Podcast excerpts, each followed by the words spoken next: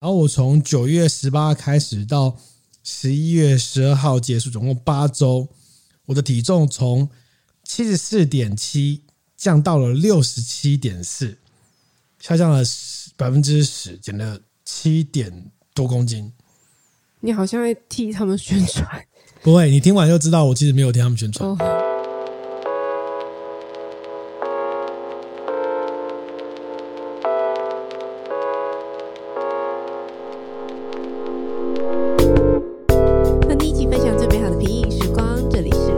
葡萄酒，天哪，好可怜哦！大家有没有听得出来，我们的女当家小妖 声音非常沙哑，我刚刚非常虚弱跟沙哑。等一下，我刚刚已经有，我刚刚已经有刻意调整我的声音，但听起来是很怪嘛？不要说啊，和你一起共享这些虚弱加那个。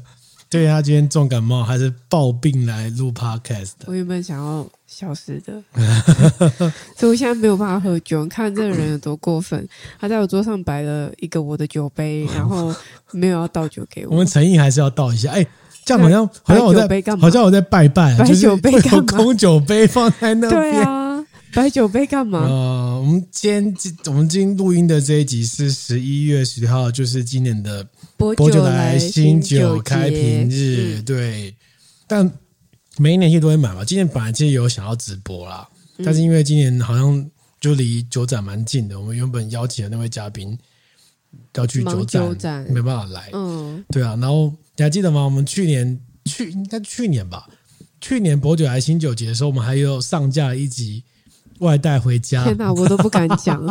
我都不敢讲，我真的是啊！现在还有两集在我的电脑里，要被剪。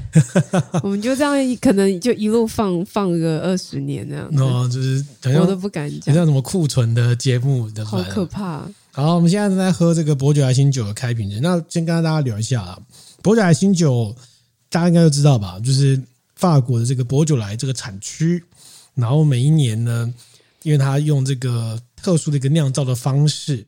打造出当年份就可以采收的葡萄，嗯，然后它会有很棒的新鲜的果香啊、草莓啊、果酱啊、香蕉油啊等等的味道，然后透过一些行销的方式，让它达到说每一年的十一月的第三个礼拜四是全球同步开瓶，嗯，然后你对这个薄酒莱新酒节感觉怎么样？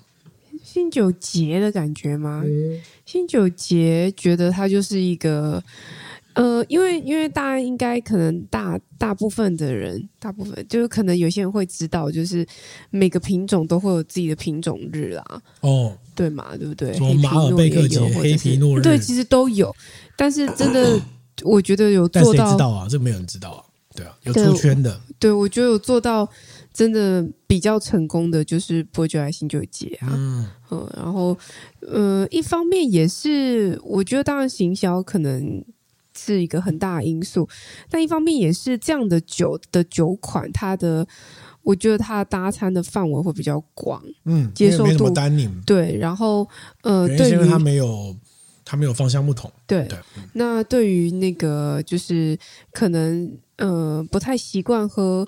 红酒觉得红酒单宁很艰涩的人来说，他也可以比较能，就比他也会变比较能接受，嗯，所以接受度又比较高，比较讨喜。嗯，嗯，那价位 按理说也是要相对低的啦。天啊，这下讲完了，在小姚在讲这个过后，已经喝完一杯了。你看，你不要再，你要留给我，我会留给你喝啦。你大不了再买一瓶。很记好，我现在我们我们今天在录音现场开的是是亚博比修的。薄酒来村庄及新酒，好像很常喝到这支。那我必须说啊，嗯、因为今年我做了一个非常反常的事情，就是我没有买乐化的新酒。我知道啊，原因是因为实在是他妈的爆炸贵。我只能说了哈，一瓶一千八的新酒，我实在是买不下去。但是每一年买新酒的时候，我大概都会哎有几个经典的，比如说路易角豆，他今年没产了嘛，去年最后一年，还有亚伯比修。等等一些经典，像天地人，我几个经典的酒庄我都会买，然后可能再挑一两间，我觉得哎，好像蛮有趣的，试试看。但我每一年都对他的亚博比修的村庄级新酒留下很深刻的印象。为什么？哎，我其实有几年都买过他的一般版本，就波酒莱新酒跟波酒莱村庄级新酒，嗯，然后他的村庄级的是比较细致的，好，然后就是它可以让你尝到各种你想象中。薄酒莱新酒应该要这么好喝的味道。嗯，有很棒的草莓果香，有很棒的一些花香，然后单宁非常的柔顺，但又带有一点点的单宁，让你觉得非常的舒服，像在喝酒一样的感觉。那如果是再低阶一点的其他的薄酒莱新酒，有时候会有些酱油的味道会比较明显，就是可能就有点太特殊了哦。我说对一般人来说可能太特殊了这样子。那今年的薄酒莱新酒啊，其实我刚刚喝了一下，其实今年的这个有一个比较特殊的味道，是今年喝起来明显比较成熟一点，葡萄比较成熟一点，跟过往那种完全是偏果香的风格来说，今年可能增加了一点果酱的味道。嗯嗯嗯嗯。喝起来更浓郁一点哦。嗯、那在台湾呢、啊，其实薄酒来新酒越来越没有这么夯。嗯，以前是那种连大卖场都会尝试要把一些不喝酒的人吸进来。对对对，近就是近几年，大概真的只有你平常会留意喝葡萄酒的人才会喝的概念。嗯、但是有一个国家，嗯、非常重视薄酒莱新酒。我知道，我知道。日本，你不要说过说法国，日本没错，日本啊，就呃在在薄酒来新酒的产区啊，我大概查一下资料哦，博酒来新酒的出口值里面有一半出口到日本跟美国。嗯，日本有多喜欢这个节日呢？我们在录音之前呢，我大概搜寻到资料，今天大概晚上就是我们录音这一天的晚上六七点左右，日本有非常多。重要的媒体，什么日本日经新闻啊、读卖新闻、嗯、都有报道。今天是薄酒莱新酒节开始，是哦，这么主流。OK，然后呢，我大概查了一下啊，日本的博酒莱新酒今年有个很有趣的规定，就是他们大概从二零零四年开始之后，就然后有一次炒薄酒莱新酒嘛。二零零四年开始之后，他们的那个呃博酒来新酒达到进口的巅峰。嗯，但是之后就一直在下降，进口的数量往下，对，下降。嗯嗯，但是今年是他们睽违十一年以来，博酒来新酒再度成长，进口量再上，再度成长，比二零二二年增加了百分之二十。为什么会差这么多？因为他们觉得可能是新冠疫情啊，疫后疫疫后结束了，然后哎，大家可以以后这个外食啊等等的需求等等问题。但薄酒莱新酒呢，在日本的价格。嗯，也有显著的上涨，好，也显著的上涨。比如说像 Santori 进口的新酒涨了百分之五十，哦，其实涨了蛮多的。然后，在法国地区，薄酒来新酒的价格，去年的版本在超市跟酒商大概一瓶是五到十欧左右。嗯，五到十欧其实大概多少钱？四两四百，两百到四百，两百到四百左右嘛，对不对？哈。对，然后但是今年在超市的价格预期大概会在十欧左右，所以连法国当地也有上涨的现象。嗯，哦，那但台湾呢就不止，像我们现在喝到的贾波比修，或是你可以在呃葡萄酒专卖店预购到品质不错的薄酒莱村庄级新酒，大概都要八百到九百左右，然后稍特殊一点会到一千出头。好，一千出头，好的概念，已经已经好贵了。对啊，所以所以就你看，我们前几集有聊到说，对薄酒莱新酒成年这件事情的一些批评，就是说我并不是觉得它成年不好，而是因为你因为成年之后，所以你带出来的那个想要尝试把它的价格拉高这件事情，我其实是蛮反对的啊。哈，因为前我大概前几个礼拜吧，就是才喝过这一瓶的二零二一年吗？亚伯比修，哎，二零二一对啊，亚伯比修，二零二一还是二零二二？嗯，你喝到一个就是放了几年的酒，对对对对对对。然后呃的新酒啊，新酒是新酒放，然后我觉得我觉得有差。我说跟喝跟跟喝新酒的感受其实是明显有差。差在哪？嗯，它没有那么明显的那种泡泡糖啊，嗯，嗯，没有那么明显的新鲜的果香，我觉得还是有一点落差的。嗯、对，那跟大家解释一下为什么会有这种状况哈，就是其实啊，这个在清酒跟葡萄酒里面都有类似的状况，就是所谓的酿造香气，嗯，它特别容易因为时间而变淡的速度会比较快。嗯，在清酒领域也是，比如说像清酒，假设我们现在最常讲的熏酒。就是所谓这种纯米大吟酿风格的，它透过酵母增加它一些花果香气、苹果香蕉味道，它也没办法久放，也很快就会消散。嗯，甚至它可能因为稍微温度变化就不见了。哈，那葡萄酒又有类似的概念，也是通过二氧化碳浸渍法导致的那些味道嘛。所以原则上概念上还是要趁新鲜喝啦。哦，那聊到葡萄牙新酒价格上涨的问题啊，这个很有趣的点是说，日本，我刚刚提到日本非常喜欢葡萄牙新酒，嗯，但日本他们也有葡萄酒，对，你还记得吗？我们。今年出去这个呃日本山梨县的时候，我们去的那个、嗯、那个酒庄什么？呃 Château Margaux 嗯，然后我们买了一支山梨新酒，你还记得吗？嗯，有点忘记，一支白酒，是一支新酒，哦哦哦，对对对，有有有，对对对。那日本呢，他们今年也开始做他们日本的葡萄酒新酒，嗯，的行销活动。有一个全球知名的一个葡萄酒量贩连锁，叫 Anotica，台湾也有，台湾也有 Anotica 呢。他们今年在日本的 online 的商店呢，首次上架日本新酒，而且他们还定了一个他们日本新酒的上架的日期是十一月三号。怎么了？哦，十一月三号就会这个嗯，全新发布这个 Yamanashi，就是山梨县的 Nuvo。就是十一月三号全面上架日本的山梨县的新酒，嗯，所以他们有非常多的酒庄也开始尝试在做新酒 style 的日本葡萄酒。你看为什么选十一月三号？啊、就是就是不要跟十一月十六号强蹦，因为十六号你一定会喝法国来的。哦，你说硬要比人家再早一点点，有点像有点像我们说呃，二月十四号情人节啊，三月十四号就是白色情人节，就是你一定要另外创一个很像很类似的情况，让大家来消费这样子。然后他们的今年的这个日本新酒呢，就是就是以日本的特有种来做新酒啦。那常见就甲州就是什么？呃，山梨县就是甲州。对。然后那个红酒就是 m u s c a b e l l y A，就是我们喝过的那个版本嘛。每年都在十一月三号上市。嗯。所以如果有关注这个，我相信，呃，因为日本离我们不远，我觉得再过几年，搞不好台湾也会开始尝试说，那我们也来进一些日本的新酒来试试看。但我记得上次我那一瓶。新酒，嗯，山梨新酒，嗯，我印象中很酸，很酸，对，对，因为山梨那个加州本就酸度很高，嗯，但是你可以，但是有一个风格就是，呃，那个我们喝过那个奥野田酒庄的那个 Muscabelli A 的那一支，嗯，它不是做成新酒，但是它用 Muscabelli A 做成了一种淡红酒，嗯，喝起来就很像橘子汁，嗯，好，其实我觉得是有潜力的啊，但是因为这个 Muscabelli A 本身的味道其实蛮强的。然后单宁没什么，没没有很多单宁。那如果你把它做成新酒的话，搞不好很适合也不一定，可是也不一定、嗯、哦。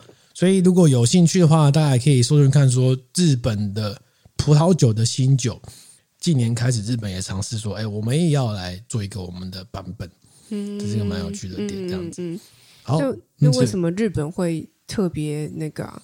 热衷在、这个，我觉得庆典呢、欸，你知道我看他们，看他们在，因为我看他们在做电台，在做一些新闻。今天他们都跑去那个居酒屋连线啊，有有需要做到这种程度，啊、你可以想见啊。然后日本的 OL 啊，那漂漂亮亮啊，大家的哦，什么这个，我就哦，好羡慕哦，就是那个那个那个那个 festival 的那个那个感觉，而且是因为酒的 festival。就像台湾那个像像台湾的酒的一些活动，可能有些价格太高了，可能就四千，然后五千，然后你肯定有一些专业门槛。想见我们上一集不是有提到说，进葡萄酒领域，有些人会觉得好像怕被宰啊，有还记得吗？啊、对，所以一般人不会去花一个哦，不，我不会花一个四五千块参加一个呃大型的葡萄酒 party，然后里面有很多你不认识的人，然后很多葡萄酒的专业术语，虽然有酒喝很爽，但是你不会有这种感觉。但伯爵新酒，如果你可以压在一个很便宜的价格，然后让大家在这个时间点面一起开，然后一起喝，我觉得是蛮不错的。对，但是但你讲对了，就是它的价格上面，尤其是你光买都是这个价格，你去参加活动的价格也会更高。你可以便宜一点啊，你可以不要都找那么高档的啊。以前以前家乐福在还在做。博甲星酒预购活动的时候，他们其实是有一批葡萄酒的，哎，一批博甲星酒的价格大概压在四百到五百左右。我记得我好像买过。然后喝法葡萄酒的网站还做过一次评测，就是买了一坨伯爵新酒，然后来喝。嗯。然后我那时候印象深刻是，呃，就是在四百到四百以下的葡萄酒，它会有一个味道，就是酱油味道，很明显，很明显。而再往上走，它的果香会更多。好。就是钱造成的风味，就我觉得会有一些影响啦，会有一些影响，对不对？那最后再附送一下啦，伯爵的新酒其实因为它没有单宁或单宁非常的低，所以它其实单宁非常的很广。但是因为它其实像你买到亚伯比修村庄级来说，果香其实很棒，所以非常推荐大家可以去买一些那种卤味啊，冷的卤味，嗯，哦，或者或者卤酪比较不浓郁的这种卤酪。来搭配来吃，超棒。嗯，如果这个礼拜还有机会吧，哎，我们这这一期播应该礼拜一啊。如果你伯爵的新酒还有没喝完的，赶快找一个假日，叫朋友来家里吃卤味，嗯，喝伯爵的新酒，蛮、嗯、不错的，蛮不错的。好，第二个话题要跟大家聊一下，如果你有在看喝吧葡萄酒的 YouTube 影片的话，你会发现我最近变瘦了。有没有发现？应该有，我自己看是有。对啊，其实是蛮明显。不是有发现？对。哦我不是，我是跟那个张志奇同一家的减肥店，三十万的脸有没有？你也有三十万的脸吗？没有，开玩笑，开玩笑。好，我最近开始，呃，我在九月十八号开始加入一个呃减肥计划。对，他找了一个，他是一个就是 coffee 啊，就是自己去的那个 coffee，由营养师主持一个这个 APP 的一个 project 这样子。然后我从九月十八开始到。十一月十二号结束，总共八周，我的体重从七十四点七降到了六十七点四，下降了百分之十，减了七点多公斤。你好像在替他们宣传？不会，你听完就知道，我其实没有替他们宣传。对对对哦，然后这个呃，这个六十七公斤大概是什么概念呢？大概是我十年前曾经出现过的体重。二零一四跟二零一六曾经出过。那我在二零一四跟二零一六当时曾经靠着热量计算控制呢，我执行了八个月，然后当时最多最多瘦到六十二点八。哦，好厉害哦！但是很痛苦啊，因为执行八个月完全靠热量计算跟控制，非常非常痛苦，非常非常痛苦哦。然后就复胖，然后后来复胖维持到七十二公斤左右，维持了非常长一段时间。然后后来大概到。今年大概九月多说，哎，我变七十四，我说好像有点这个严重，严重，就是就是说啊，这样好像不太行，衣服穿不下，也衣服没有到穿不下，但是就觉得自己变胖，然后你就说好吧，那就参加一下哦。对啊，契机是什么？契机应该就是看到了那个 Coffee 找了自己七七推荐的那个广告，好，然后就是因为 因为 coffee，因为 coffee 他找很多人买广告，其实真的哦。然后哎呀，好像可以试试看，然后就去报名。然后以下呢，就是这个有雷体验。你听完再讲，就决定要去。我我先讲结论啊，我觉得是我不推荐大家参加。你这样就知道说，其实我是 for free 的，对，我是那个没有业配的，我不推荐大家参加。那你听完我讲一遍，你就知道为什么不推荐。嗯，就是呃，这个 project 呢，就是你一开始会先用这些网红给的优惠码。它大概变成三百五十块的咨询费用，嗯，你就可以 booking 那个咨询的时间，嗯，去跑营养师咨询这样子，然后要你填一大堆问卷，嗯，说有没有睡不好啊，皮肤有没有皱皱的啊，有没有哪边怎样怎样，就各种问卷，嗯，问完之后呢，营养师就会跟你讲说，哦，根据你填的问卷，你是哪一种型的肥胖，嗯，我记得我好像是综合型，嗯，废话，综合型哦之类的，然后他就会跟你讲说，那你加入我们这个 project，嗯，我们就有个 APP。然后这 A P P 呢，就会呃，你要每天上传你吃的东西，嗯，然后它就会有营养师来帮你检视说，哦，你这个吃的食物是要不要调整，嗯，哦，然后每个礼拜他会有个他有个社群嘛，他会有一群组，嗯，A P P 没有群组，然后他会跟你讲说，每个月每个礼拜会有一些月教的概念，比如说教你要吃什么啊，要减糖啊，为什么要减糖？为什么要增加蛋白质？为什么要吃蔬菜？要不要吃坚果？碰到挺自己怎么办？会有各种。要你去看文章或看影片，并回答问题的内容，然后会 push 你这样子哈。然后我那个时候靠着他们建议的内容呢，严格执行的，没有到严格，就是相当也算严格啊，执行的八个礼拜，八个礼拜。然后除了体重从七十四点七减到六十七点四之外，体脂从二十四降到了二十一点六，减少了三点四个百分点。但更厉害的是，腰围从八十九公分降到八十二公分，嗯，就减少了七公分哦。这些为什么概念？皮带往后扣两格，哦，往后扣两格，而且还游刃有余，这很厉害吧？七公分很多、欸，很多，非常多。那你看那个皮带是哦，那个我原本那个皮带是那种穿进去之后，那个皮带的那个尾巴是勾不到牛仔裤的那个下一格的那个洞，就会翘出来。对，现在完全可以勾进去，完全没有问题，而且很轻松，然后精神变好，这样子。精神变好很重要，精神变好很多。然后啊，但是这个他们的原理是这样子。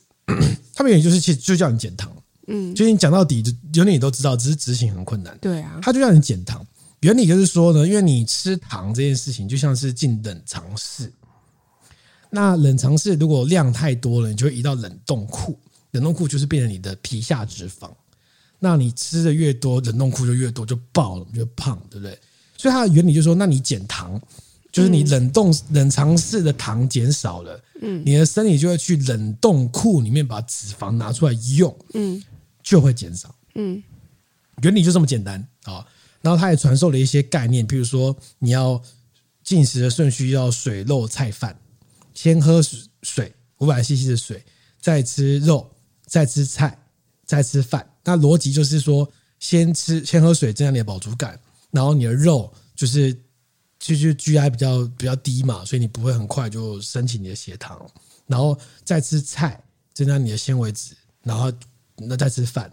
那我实验结果下来是，如果你照着水肉菜饭的顺序吃，你会大幅剥夺你吃饭的乐趣，你就不会想吃饭了。嗯，因为要吃饭的时候已经没有菜了嘛。没错，就是正常就吃饭配配配菜嘛，对不对？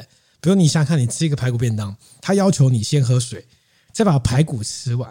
再把三格配菜吃完，然后你才能吃饭。正常情况你都不会吃饭，你都会觉得说，呃，那算了。对啊。然后这是第一，这是第一个我会达到的内容，这样子。那呃，营养师会建议你说去，他跟你建议说，哎，到你的状况，你的蔬菜跟蛋白质跟油脂跟淀粉要几份？那每个人是不一样的。像我是蔬菜六份，蛋白质十二点五，油脂六份，全谷淀粉六份。哦，看起来像 OK 嘛？我告诉你，全谷淀粉。超容易超过，嗯，四十克的饭，嗯，就等于几份我忘记了，好像不是一份，就是相当多份。也就是说，如果你一天只能吃六份蔬菜的话，大概呃六份淀粉的话，对，大概的概念是你一天只能吃一次的白饭，嗯，接下来通通不能吃。哦，你就会发现说，你日常生活中要不吃到淀粉的成本很高。第一个就是你必须。大量的自己煮，自己煮，对啊，几乎没有办法外食，哦，然后再来就是外食，在自己煮的话就要去买啊，然后成本饮食成本会提高。我这段期间的伙食费我算过，增加百分之三十。我靠！对，但是但是就是你很奇怪，人很奇怪，你吃的越好越瘦，嗯，你吃的越 你吃的越好越瘦，越贵越贵越贵哦。那我自己的版本是，呃，营养师告诉我一件事，我我水果跟牛奶都不能吃。因为糖的问题，嗯，那我本来就还好。那我自己是加码说，因为我还自己加码一六八断食，因为准备淀粉太麻烦了，所以早餐你看你早餐还要吃就麻烦啊，因为早上很容易吃到淀粉。对，随便举蛋饼、饭团、对，汉堡、吐司，全部都淀粉，全部都有淀粉，浪费嘛，就干脆算，就干脆不吃，我自己加嘛哦。那后来我执行到后面呢？我自己的经典菜单，嗯，我就是因为每一餐都要拍嘛，嗯，所以每一餐执行的内容我都知道。我自己的经典菜单就是一包的全脸的蔬菜，加一盘肉，全脸的那个一盘肉，可能是里脊肉或牛肉之类的，再加一包红喜菇，嗯，或者是一包的玉米笋，嗯，再加四百 CC 的无糖豆浆，就这样，嗯，每一餐都这样，嗯，你可以吃猪肉或牛肉，不管，反正就是这样，然后就吃了好几天。很无聊，对不对？你觉得很无聊吗？你觉得这样吃这样无聊吗？我觉得你，你看我这样吃会无聊。每一餐都这样的话，可能会有一点无聊吧。你可以自己变化啊，嗯，料理的时候自己加不同的东西进去。但我觉得最痛苦的应该是自己煮啦。哦，自己煮真的超麻烦。对啊，如果不是自己煮的话，我觉得还尚可接受。但自己煮真的太累了。嗯。那如果是外食的话，外食我的定番通常都是鸡胸肉加蛋白丁。加一个纸盒的无糖豆浆，再加一盒沙拉。所以你的外食就是便利商店。因为你你这样算，呃，我觉得这个最大的问题是说，你看我蔬菜要吃六份，嗯，你会发现，如果你用这个标准来检视的话，你不管是吃一般的便当，或是吃一般的有菜的 set 通通不够。对啊，完全不够，啊、你完全吃不到。如果你照正常的吃，你一天可能蔬菜吃不到一份哦。嗯，哦，那蛋白质更是，蛋白质是，如果你要照，如果你要照十二点五的方式去吃的话，你根本吃不到，可能一半都吃不到。但是你的淀粉会大量的超过，对，这个就是问题，这个是严重的问题，所以你就会。因为，因为你每一次吃完之后上传上去，营养师会给你一个灯号，然后告诉你一些评语，说哦这样太多了，怎样怎样怎样，给你一个灯号，然后教你怎么评估那个分量，所以你就一直往那个方向走。那最后面就就是那就是自己煮啊，嗯，不然你就会一直吃鸡胸肉。所以，所以就跟很多健身的人一样，他们多半也都会是自己煮啊。那你执行下来为什么不推？为什么不推？哈，太棒了！这为什么不推？原因是因为第一个。呃，我觉得有很多的这个问题。第一个就是，你看啊，我我们去吃东西，拍个东西拍上去，嗯，我的营养师必须要到傍晚之后才会上线，告诉我我今天吃的对不对？你说你一大早拍，然后他帮我一大早拍，中午拍，晚上拍，但营养师会到晚上来告诉你今天吃的对不对？嗯，我觉得这个反馈不够及时。比如说我中午吃错了，正常人会觉得什么？晚上补回来嘛，比如说我中午淀粉吃太多，我会说那那你告诉我晚上怎么吃，嗯，对不对？我要补回来嘛，不是，你必须要等到晚上营养师上线，他来告诉你今天一整天的成绩单是什么，嗯，我觉得反馈太慢了，嗯，好，这是，但是后来客服说哦，我们现在每一家都这样，我觉得那个已经来不及了，好，来不及了，对，所以你必须要花很长的时间，而且像我们有些工作晚上比较晚吃，营养师上线时间应该是六点到九点吧，没有记错的话，如果你比较晚吃。所以营养师当天的晚餐就评不到，所以他必须要等到隔一天的晚上才会评到你前一天的晚餐。拜托，我都已经连错好几天了，对吧？我觉得那个太晚了。然后再来就是，我觉得沟通有点障碍，因为他这个模式啊，就是你你还记得我一开始先花三百我去找营养师咨询吗？我去咨询那个营养师呢，非常的活泼，嗯，非常的健谈，嗯，但是最后进入你付费开始加入这个 project 之后。是另外一个营养师，嗯，然后这个 project 里面还包含了中间会有一个营养师可以视讯问诊，嗯，又是另外一个营养师，嗯，就就有三个不同营养师哦，所以并不是你专属的营养师的那种感觉，至少他没有办法，不是不是专案式，不是个案式的管理，嗯，然后所以在呃在群组面那个营养师他就变得有点像是你只 for 这个版本，然后那个沟通有点像机器人，不知道为什么他会一直用故意倾向用正面的用语。这个做的很好哦，给你一个赞哦，哦，什么之类的。但是像这种会有大量正面用语 哦，啊，这个油脂再帮我们注意一下哦，哈，啊，这个就是就像机器人，就是你无法就是做沟通。然后再来就是，我觉得不够细心，因为你你你要你要说，既然是我们那我们那班大概有十，好像过来也是应该有十五个左右，嗯。那十五个每个人会有些不同的状况，因为想想看，每个人分量一定不一样。嗯，那我举一个例子，譬如说，呃，我们当时在学说如何算份数，算蛋白质的份数。嗯，那最经典就是什么？用手掌嘛，对不对？嗯、那一般来说，一个手掌就是三份，但每个人手掌大小不一样。嗯，所以我们当时就说，那你每个人把你的尺量你的手掌，拍一张上来，然后告诉你是几份。嗯，那我就是四份掌。嗯，左一个手掌四份这样子。结果后来在某一次沟通的情况之下，营养师就说：“啊，我们这个就是一份就是三份哦，一个手掌就是三份哦。”我想说：“哎，啊，你不是说我是四份？嗯，助教说是四份，嗯嗯，所以你显然就是没有，你没有 follow up 每一个人的状况是什么？嗯，我就打错哈。嗯，然后再一个情况就是说，比如说我们每每一餐上传那个份数上去啊，然后营养师回头去估算嘛，那你会估错，正常来说营养师要修正你估的份数。但你就会发现，在中期之后，营养师指出你的错误，但他懒得改。我用懒得改，因为理论上他应该要改的，你知道吗？好，他懒得，他又不修正我的答案，那最后面你也放弃了。为什么？因为你自己知道那个估错了，嗯，所以最后，因为你但你已经吃下去啊，所以那个估对估错有什么影响吗？你后来也懒得改了，就有点觉得说，嗯，那他应该要改啊，他没有改，好，然后，然后中间还发生一个很有趣的情况，就是。那跟爱照开始吃，那我们你还记得我现在是用热量计算吗？嗯，那量计算其实就是算一个你的基代，所以你就有一个替代性的偿还。比如说，哎，我这餐吃了鸡排，那我下一餐就故意饿肚子，因为你觉得总量是一样的，但其实很痛苦，对不对？哈，那所以我一开始也有点类似像这样的模式，就是这餐吃少一点之类的，那就要肚子饿，终于肚子饿，要肚子饿你就会像我们工作嘛，很忙，就会暴饮暴食，就拿去拿个饼干吃之类的，没有就爆掉这样子。然后我就跟营养师反映说：“哎，那我还是会肚子饿，但是我中间问不到人嘛，对不对？他六点才上线，他说啊，那你蛋白质吃的不够。那我说，那我因为我之前只一六八，我只吃中午跟晚上，那我不知道怎么分配比较好。我的意思其实是说，我不知道怎么分配是个比较适当的比重。比如说，你中午吃多一点吗？还是晚上吃多？你说蛋白质的分量吗？就是整体的分量之类的，嗯、或者怎么样吃可以让你减少这个饥饿感觉。然后营养师会有说，那我帮你安排好不好？我说好啊。他说，那你就。他给我中餐跟晚餐的数字，其实就是我总分量的除以二。我想说，如果我只要除以二，我其实不需要问你啊，你要给我为什么你要除以二的理由。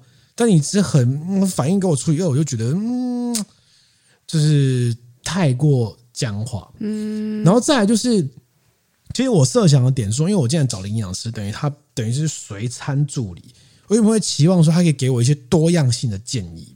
因为我们你看，在减重的人最痛苦就是选择很少嘛，枯燥。嗯，如果因为不是我今天自己会下厨，会自己想要多变化，大家可能就是鸡胸肉、蛋白丁、鸡胸蛋白丁就疯狂吃吃八周，然后吃到吐，然后八周完之后你就崩溃了，然后去吃大吃大喝之类的。嗯，那我会希望他多提供一些多选择像多样的一个建议，但是其实没有。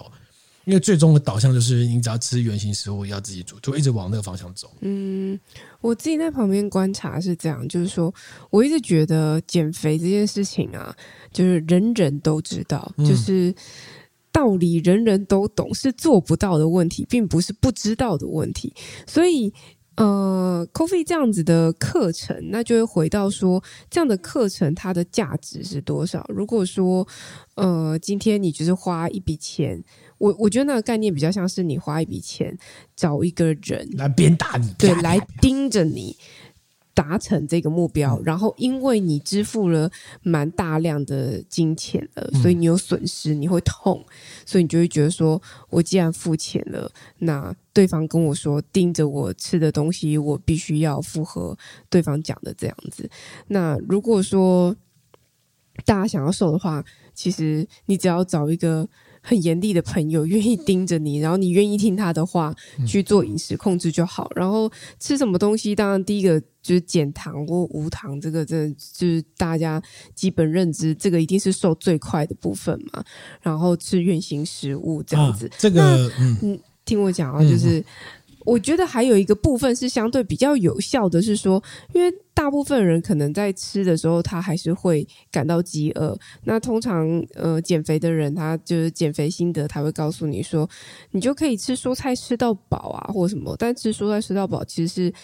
你的很可能饱足感很容易就消退了，所以营养师去替你抓每个人的需求的蛋白质的分量这件事情，我觉得是相对比较有帮助。你比较知道怎么样吃到一个营养均衡的状态，然后又不容易让自己饥饿，然后又可以保持让自己走在这这条减肥的道路上。这样，哦，我我不觉得说是我是因为找一个人来盯我，然后我花钱花很贵而决定继续执行。嗯。嗯我其实是因为我一开始在执行的时候，嗯，体重就开始掉了，嗯，哎，掉的很明显，嗯，就是我大概执行了两个礼拜的时候，很快体重七十四变七十一，嗯嗯嗯，然后那感觉会很爽，你知道吗？就是哇塞，然后你就觉得这个有用，你就一直执行下去。我觉得是有用的。然后因为啊，我们的学院里面呢，我算是第二厉害的。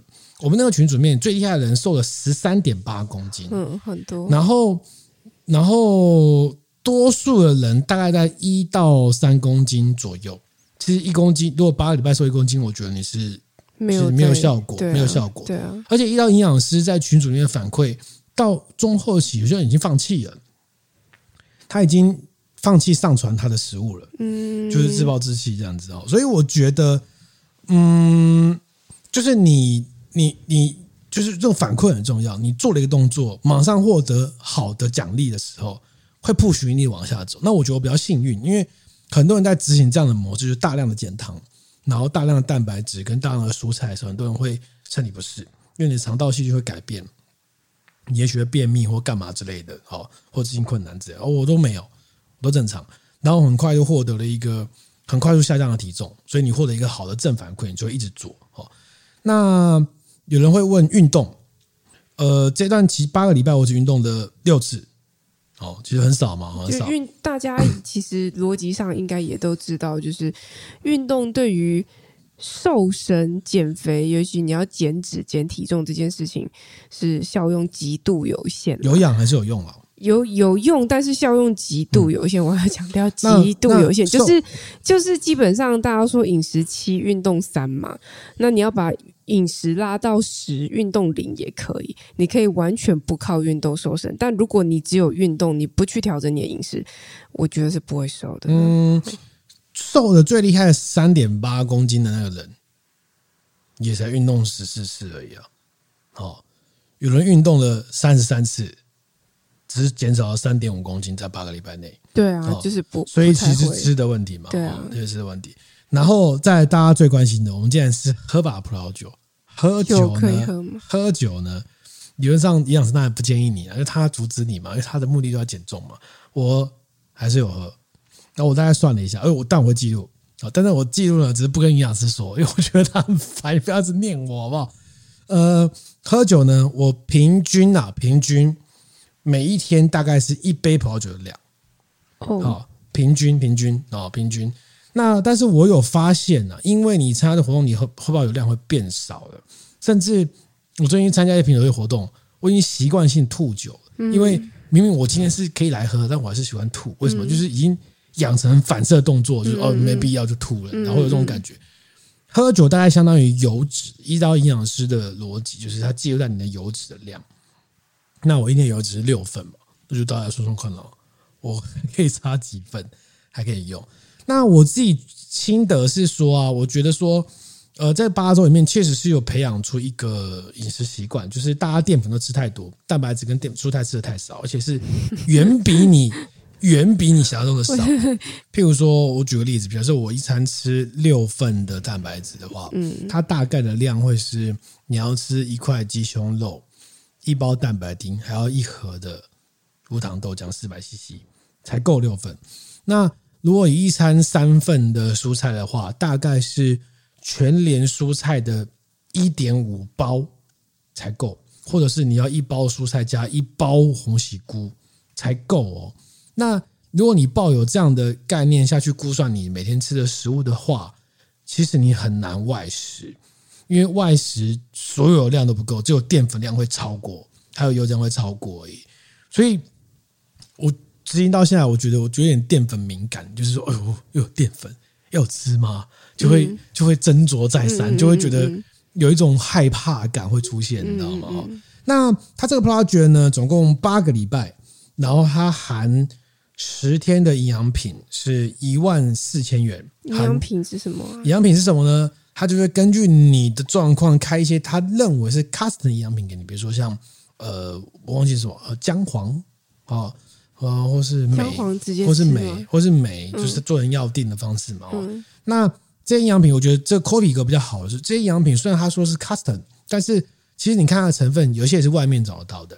而且在他的课程里面介绍营养素的时候呢，他也不会一直给你洗说你要买我们的，不会。嗯，他会跟你说哦，你可以吃这个，你可以吃这个，你可以吃这个。不是那种稀奇古怪的什么科技饼干，我们至少是医生主持的嘛，嗯、所以有东西是至少是有证可考的东西。而且你也知道，如果比如说像我们做跑酒的人，有时候会去一些品酒会，可能短期内喝比较多的酒，你也会知道说，哎，那我如果今天喝比较多酒的话，我接下来几天要怎么调整我的饮食？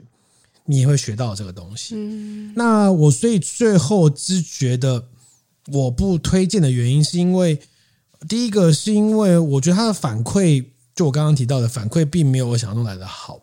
观念其实大家都知道，对啊，那只是你需要有一个营养师带着你走一次之后，你接下来就自动驾驶了，嗯，自动驾驶了。好，那所以我会觉得说，在中后期的。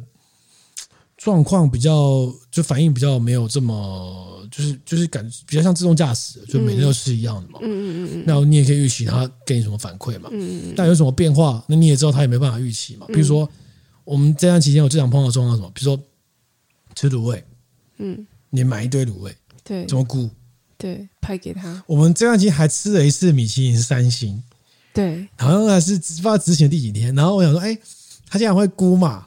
那我就每一餐拍给他看看，看他怎么估好了。就营养师就直接放弃，放弃 因为太复杂，他直接放弃。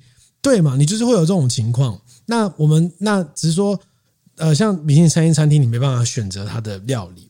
但是像这种，呃，比如说像卤味，你可以决定你的料理的时候，你就会更倾向挑一些，比如说肉啊，嗯，或者是豆腐啊，嗯，好，反而会少挑那种丸子啊，你就会减少到这个的摄取。然后你会因为要减肥的关系，你会很大方的点很多蔬菜，跟点很多肉，然后你会觉得说，嗯，我这样吃下去很爽，然后也也健康，然后又会瘦，又会瘦，然后只是会贵而已。嗯嗯，不要像这个概念了，好不好？那如果有听我们这些 podcast，如果你想要自己执行，我只能给你的建议啊，就是说你可以，因为他他在这个，因为这个是宋彦仁医师主持，然后他有个简单的概念，就是叫二一一餐盘。概念上就是说，假设你把你一餐吃的东西想象成一个百分比，嗯，一个餐盘来说的话，嗯，你的蔬菜在每一餐要两份，然后你的蛋白质要一份，那你的淀粉要少于一份，嗯，好，就是这样二一一的概念下去把它吃，也许你会因此发现说，哦，那我蔬菜应该要多吃一点，嗯嗯嗯，对啊。大概是这个样子。嗯，我觉得就是道理人人都懂，但执行上面就是一个难度。哎，我觉得执行上还是有一些细节，还是有一些细节。譬如说，我像呃，你蛋白质估手掌几份，就网络上的文章都会讲啊，但你不会知道那个几份对你来说意义是什么，然后你也不会相信说，哦，网上说成年男性八份。八分就八分，怎么样？你不你没有感觉，嗯、你知道吗？嗯。当他 custom 一个你的版本的时候，哦，你就会往那个方向走。嗯。当然后来还是有啦，最后就开始促销啊，说哎，介绍亲友啊，有多少钱啊？要不要这个救生续报优惠价啊？然后甚至还有说什么呃，就是会有各还是会有各种的这种行销，或者还有说这个减肥奖金，如果你一开始参加的时候，先拍一张你自己的照片，然后之后。这个再拍一张你减肥后的照片，然后再写个新的，就可以领个几百块，我才不要了。几百块而已。就是你可以看到很多那种，你身边如果很多朋友在做这种减肥运动，就是怕那种去脸的那种，有没有？我觉得不要，我干嘛？我干嘛要出卖我自己的身体给你做行销广告？我就不爱了。才几百块，才几百块而已。对啊，对啊，我觉得没有必要。但是我觉得这个蛮吃个人执行力的啊，特别是有另外一半跟你一起吃的时候，他也会受到强烈的压力，对不对？是吧？就是哦，好像这就跟我对啊，就跟我之前有就是稍微在减肥调整饮食的时候，就是你也没有理我，对，就会觉得蛮辛苦的。对啊，嗯，所以大概是这个心得了，好不好？那如果有喝酒。那你听起来蛮像在推荐 coffee，我还是觉得你整体蛮像在推荐。真的吗？我其实不推荐的。不会，我觉得听起来蛮推荐的。哦，真的吗？对啊，又又有成功瘦身，又说又学到方法，这听起来不是蛮推荐的吗？但是我觉得大家可以自己评估啦。但我觉得方法是是你东当中自己去摸索。没有，还是要回到说，就是你的你的执行力如何？如果你执行力不好，嗯嗯嗯嗯、你有参加课程没参加课程，你。就一样都有摆烂的可能。那如果你执行力很强，你其实也不太需要参加课程，你就自己制定自己减肥计划就好。网络上都有公开资料，就是对，就回到那个。那小妖是小妖，谢谢他帮我降低了这一集的业配感。其实这一集不是业配，对啊，但你超像业配的。而且我觉得，我明明就觉得，我明明就觉得这个东西，我不会觉得它不能参加，但我觉得你要评估，因为这个价格，我觉得它明显是。溢价的情况哦，没有哎、欸，其实它算便宜的。就是如果你房间如果去搜寻一些其他家，都是一个月两万六这种价格。然后它是专属的营养师，也没有，也是社群。对对，概念上是一样的。就是、就是他提供的服务这件事情，可能再多一盒科技饼干之类的。嗯，之类的饼干一万块，没有没有没有没有没有那个什么饼干或是奶昔类的，我觉得那个就跟诈骗啦。嗯，就是它就跟吃素肉的逻辑很像，对我来说。为什么？就是。你都已经要吃素了，为什么要吃素肉呢？你要吃素，不就是因为你不想吃肉？不管是你怕肉的味道，或是你基于你的想法，不管什么原因，不管什么原因，反正你就是不要吃肉，你不想吃肉嘛？那为什么还要吃素肉？那你都要减肥，你为什么还要喝奶昔跟吃饼干？你不是就是要瘦，你就是不要碰这些东西就好了啊。所以我会觉得这两个逻辑很像，就是一个。嗯，很很，我我我觉得那个逻辑很奇怪。他们的逻辑好像不是这样，但我现在没有要理清这个问题，好不好？好，没关系。好，那我们今天这集就到这边了。你现在收听的是喝吧葡萄酒 Podcast，他是减肥成功很开心的郑宇，他是最近手下到很严重，对我喉咙好痛，我喉咙真的好痛，我要下线。如果你喜欢我们 Podcast，欢迎到 Apple Podcast 给我们五星好评，你也可以到我们的 IG、Facebook、我们的 YouTube 来留言，你也可以写信给我们，信箱是 wine at tipsy with me。我今天讲好快，他真的很想狗爱，我喉咙好痛。好，就这样，我们下礼拜见，拜拜。拜拜。